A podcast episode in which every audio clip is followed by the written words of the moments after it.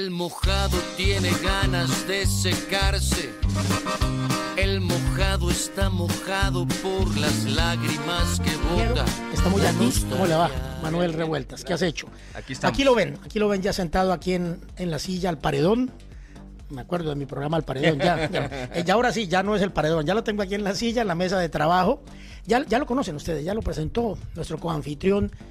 Manuel Revueltas es el vicepresidente de la Federación de la Ciudad de México en Chicago, recién creada hace escasos 10 días. La embajadora Reina Torres Mendivil, cónsul general de México en Chicago, les tomó protesta. Eso lo pueden ver en vocesmigrantes.us. Ahí está la nota y las fotos. Y, ya lo decía antes del corte, las palabras de la embajadora. Y pues muy bonito evento de toma de protesta. Y qué importante que tengamos en la comunidad en los mexicanos, que son los más organizados, para nadie es un secreto, una nueva federación de oriundos. Felicidades, Manuel Revueltas. Cuéntanos un poquitito sobre el nacimiento, la historia de, de, de este génesis de la Federación de la Ciudad de México en Chicago. Cuéntenos. Manuel, y gracias por estar aquí. Bueno, pues mira, la, la, la idea empezó A ver, subamos unos- un poquito el micrófono. Ahí, a ver, dejámoslo ahí, ya, ahí, ahí. La idea surgió hace un par de, un par de meses. Este, Hacía falta. Y, y bueno, pues eh, nosotros dentro de la actividad que hacemos con la comunidad nos dimos cuenta que no, no hay una pues un, un grupo o una justa representación de los migrantes mexicanos de la Ciudad de México, ¿no? Entonces, eh, que pueden ser chilangos o capitalinos. pues chilangos o capitalinos, pero el caso es que están en la Ciudad de México, ¿no? Entonces, bueno, pues nos dimos a la tarea de, de- de- de empezar a ver, empezaron a salir gente, eh, gente de la comunidad que dijo, bueno, pues nosotros no, nunca hemos estado organizados por cualquier razón.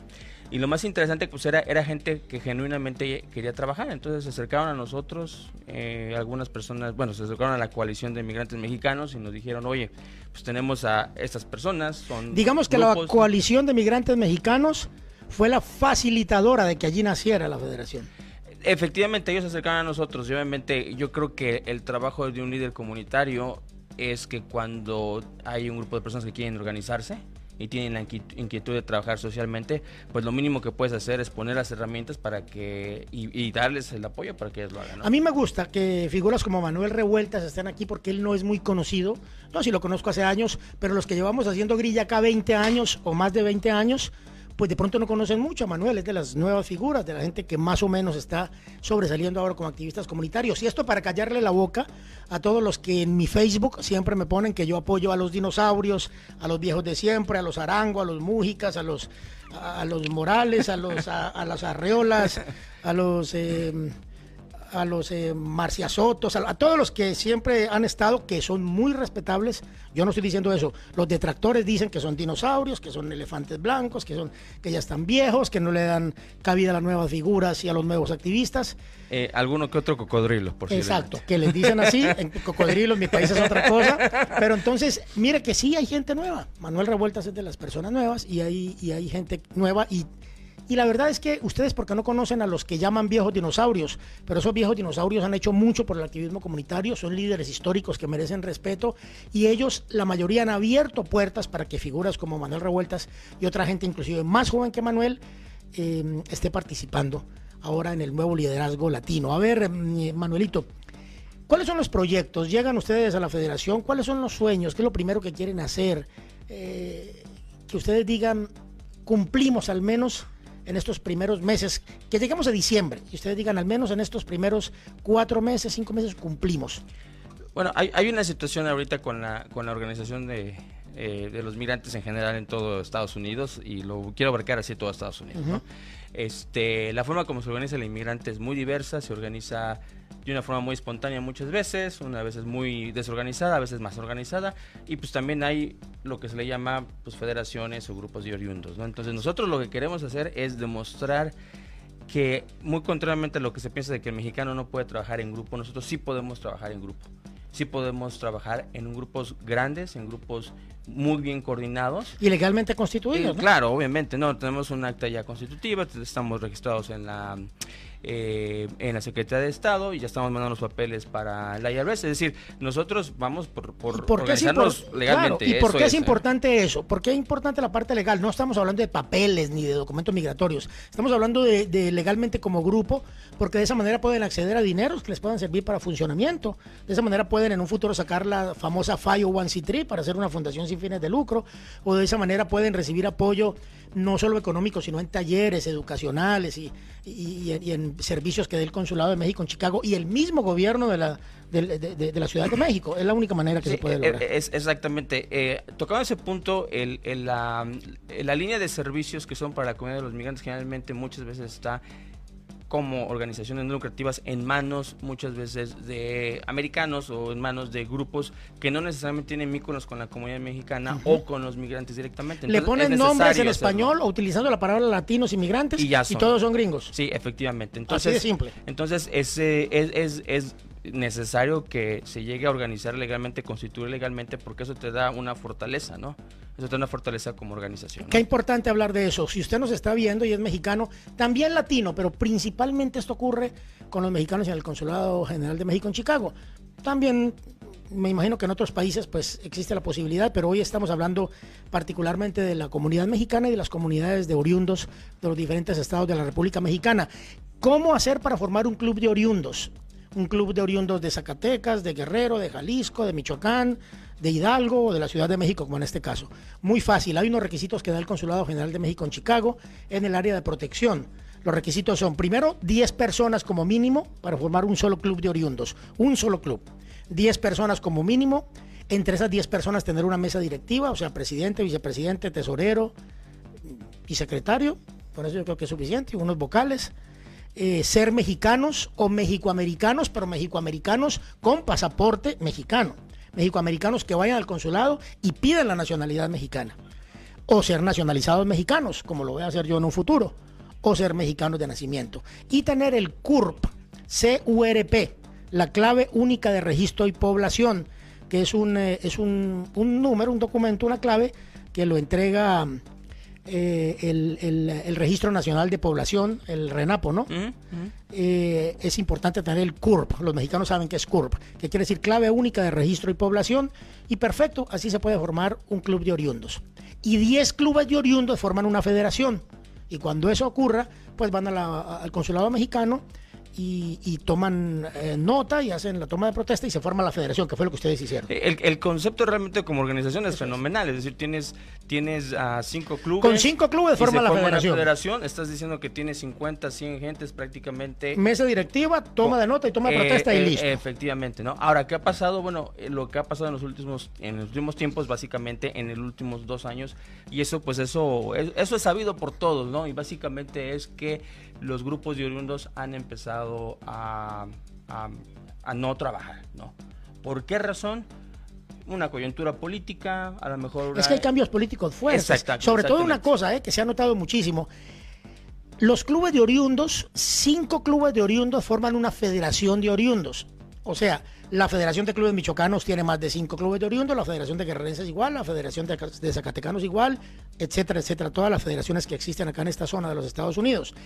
Pero hay unos clubes de oriundos que no les gusta trabajar en las federaciones y prefieren salirse de la federación y trabajar solitos como clubes de oriundos independientes y también lo pueden hacer y seguir afiliados también al Consulado General de México. Sí, efectivamente, inclusive hay clubes que han empezado a Y no se quieren federar, no, se federan. Y, hay clubes que han empezado a dejar de tener actividades, han, dejado de tener eh, una, una relación eh, socialmente entre Estados Unidos, o en este caso Chicago, y allá en México, cosa que es muy triste porque eso no debería haber pasado por una coyuntura política. Entonces, porque es que un club de oriundos es para trabajar por nuestra comunidad de origen. Efectivamente, ¿no? Eh, eh, y eso, por eso insisto, el, concepto es fenomenal. Ese cordón umbilical con México no se puede perder porque entonces se pierde la naturaleza de lo que es un club de oriundos.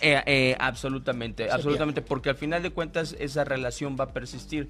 Hace mucho tiempo se pensó que esa relación se iba a diluir y nos íbamos a olvidar y vamos a americanizarnos. No debe ser así. y eso fue hace como 20 años. Porque mira, si yo tengo un club que no tiene nada que ver con México, en este caso específico que hablamos, pues entonces que no se llame Club de Oriundos, que se llame una fundación o se llame una sociedad o, una asociación. Pero si es Club de Oriundos, la palabra lo dice, oriundos son de, son de allá. Ese vínculo no se puede perder. Ese vínculo no se puede perder. debe tener que ver con la raíz de las personas, que es México. Y nosotros esperamos mantener esa raíz a beneficio de nuestra comunidad y de nuestros hijos, obviamente. Ya ¿no? para terminar, ¿qué, qué, qué tenemos? A ver, ¿qué tiene para ofrecer la Federación de la Ciudad de México en Chicago a su gente? Me imagino que ya están ustedes proyectando hacer el programa de reunificación familiar de los abuelitos y los adultos mayores. Me imagino que si es que todavía el programa 3x1 está en las cenizas, que creo que no va a revivir, pues no se va a poder hacer nada con 3x1, proyectos productivos mucho menos. Es que es preocupante, Manuel Revueltas, y no quería hablar de esto, pero hay que tomarlo. Dice, dice, dice, dice Marcelo Ebrard, el canciller, en una nota que hoy está en vocemigrantes.us, apenas lo dijo ayer, que están listos en, en el gobierno de México para trabajar por los migrantes. Y yo las llamadas que tengo de los líderes mexicanos y de la gente allá es que no hay dinero y que se gastó en otras cosas y que se olviden los migrantes, que no hay nada, nada para los migrantes de parte del actual gobierno de México, del gobierno federal. ¿Qué tan cierto es eso? Bueno, hay una reducción de presupuesto, pero también... ¿Y eso no los desmotiva a ustedes? Eh, no, no te voy a decir ahorita porque eh, sí, hubo una reducción de presupuesto, pero también hubo una, eh, después de que se redujo el presupuesto, hubo una mejora del presupuesto, se añadió, se aprueban presupuestos y luego hay una, hay una recomposición del presupuesto, ¿no? Hubo reducción de presupuesto, pero se taparon huecos de desagüe, de corrupción terribles, que como que más o menos Eso nivelan la cosa, ¿no? Es lo que eso usted quiere decir. Eso, eso es obvio, prácticamente en todo el gobierno anterior y el, el régimen que tuvimos por mucho tiempo, pues es, obviamente eso es lo que todo el mundo vemos y obviamente el gobierno de Andrés Manuel López Obrador lo mantiene, dice, es decir, hay, huecos de corrupción que van a estar ahí, ¿no? Y No, pero se han tapado muchos, y parece. y en el y en el y en la Secretaría de Relaciones Exteriores y en la relación con los migrantes pues no es una excepción, también hay huecos de corrupción, ¿no? Ahora, eso no nos desmotiva y no nos desmotiva por lo siguiente. Había corrupción en el 3x1. Y no les Absolutamente. gusta a muchos amigos que yo lo diga. Yo no estoy de acuerdo con que haya desaparecido el programa 3x1, pero que había trances en el 3x1, por supuesto que sí. Alcaldes que hacían chanchullo con los contratistas para quedarse con dinero, eh, clubes patito y, cl- y- y- y clubes eh, que se inventaban, que no existían, eh, en componentes entre los alcaldes con algunas federaciones para decir que este club lo ponemos acá, pero la obra no es para él, sino para este. Mejor dicho, y Cheques con diferente monto. Olvídate. Y lo digo porque tengo los pelos de la burra en la mano. Pero bueno, eso es Esa es posiblemente una de las razones por las cuales algunos clubes ya no siguieron. Ahora, bueno, eh, nosotros qué apostamos? Nosotros apostamos a una mística de trabajo. Es decir, con dinero o sin dinero nosotros tenemos que tener esa relación. eh, y si no hay dinero, ¿de dónde lo sacan? Eh, con, actividades de la Eh, comunidad. pues, eh, eh, precisamente por eso es la cuestión legal que ahora vamos a tener, porque entonces si tenemos, estamos legalmente, entonces podemos crear proyectos, ideas para, obviamente, autofinanciarnos. ¿no? Y, le, y le tengo un buen ejemplo. La Federación de Clubes eh, Morelenses, la Federación de Clubes Morelenses, trabajando ellos en actividades, ellos mismos poniendo de su dinero, funcionan extraordinariamente. Funcionan muy bien. Y lo- son un buen ejemplo decir, para un- una un federación naciente como la de ustedes. Para una federación naciente. Nosotros también, nosotros acabamos de tener eh, actividades. Tenemos ya un local, por ejemplo, que Sí, está en la ya lo 59. conocimos, allá estuvimos. Ahí vamos a tener actividades de recaudación de fondos, vamos a tener muchas otras cosas que ofrecer para la comunidad. Efectivamente, una de las cosas, primeras cosas que vamos a hacer es el tema de la reunificación familiar. ¿Ya están en eso? Ya estamos en eso, ya tenemos un grupo base. Yo espero que a lo mejor unos dos meses, a lo mejor dos, tres meses ya tenga el primer grupo que venga de México. Pero no nos podemos quedar ahí. Es decir, eh, generalmente las, las, am, los clubes de oriundos solamente te tocan el tema muy, muy a la superficialmente en la cuestión de proyectos productivos, pero muy superficialmente, vueltas por uno. Que no hay Nosotros- billete. Que no hay billete. Entonces nosotros no solamente queremos ver tres por uno, o sea, eh, queremos ver otras cosas como... O sea, eh, sin el 3x1, sí hay federaciones y clubes de oriundos. Absolutamente, porque no nos motiva...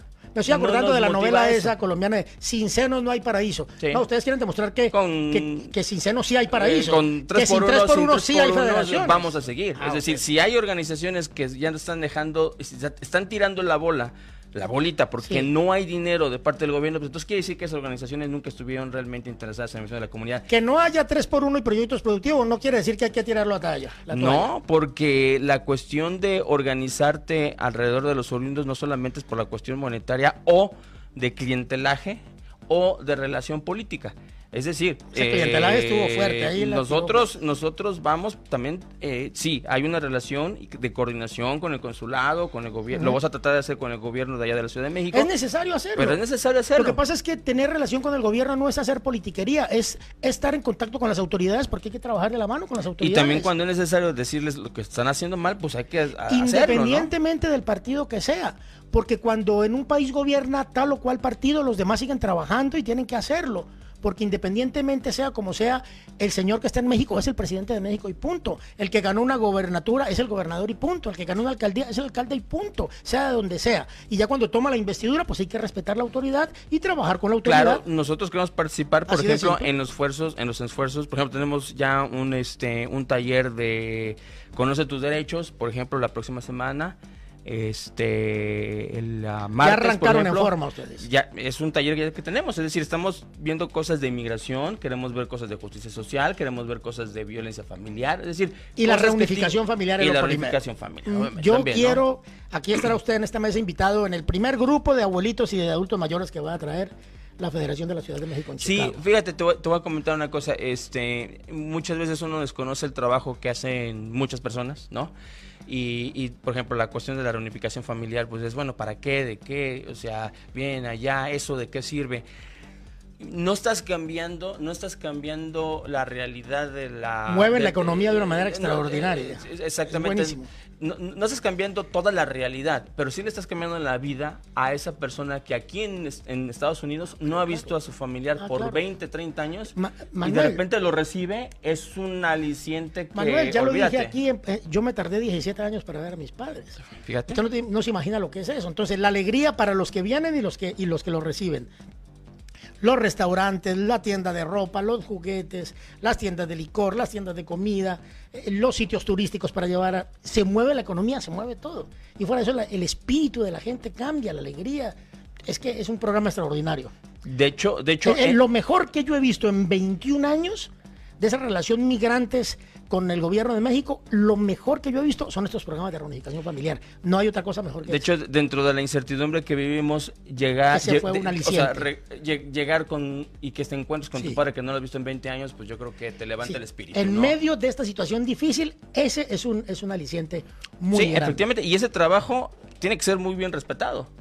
O sea, no- insisto, no es una cosa que cambie todo el panorama de la realidad del migrante, no, pero estás cambiando 20 Sí. vidas ahí, 20 Sí, sí, sí. personas, familias, los abuelitos. Y, y claro, y, y a los hijos y a los nietos. Y le repito, la economía que se mueve con la llegada de esas personas acá e- es, increíble. Bueno, el tiempo se nos acaba.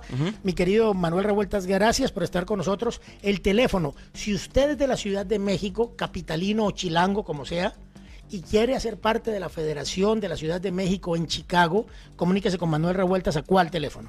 A 773-540-0226. Otra vez, otra vez, ¿cómo es? 773 540 Sí. 0226 y ahí vamos a estar trabajando y vamos a estar trabajando por la comunidad, con la comunidad y para la comunidad. Fenomenal. ¿Quiere ser parte usted de la Federación de Ciudad de México en Chicago? Llame al 773-540-0226. 773-540-0226. Pregunte por Manuel Revueltas y él le dice cómo hacerlo, cómo formar un club de oriundos y haga parte de la nueva Federación de la Ciudad de México en Chicago. ¿Alguna otra cosa más por decirme, querido Manuel? No, pues nada más, muchas gracias. Decir a la gente que es importante que trabajemos juntos, es importante que se organicen. Este, no, no, no tenemos a nadie más, más que a nosotros mismos. Este, y podemos trabajar juntos, ¿no? Colectivamente, en grupo, coordinados, en equipo. O sea, no hay razón por la cual no se pueda hacer, ¿no? ¿Optimista con el gobierno mexicano? ¿Con Andrés Manuel López Obrador? Eh, crítico, no soy de Morena, nunca he sido de un partido político, no lo voy a hacer, menos ahora. Eh, optimista en cierto punto, hay cosas que me parecen bastante bien, pero me, me mantengo crítico, ¿no? Eso sí. Ok, bueno, listo, querido, muy amable, muchas gracias. Vamos al estudio número uno con nuestro coanfitrión Miguel Ángel Sánchez, que nos tiene más sorpresas aquí en Voces Migrantes. Gracias, Manuel Revueltas. Seguimos.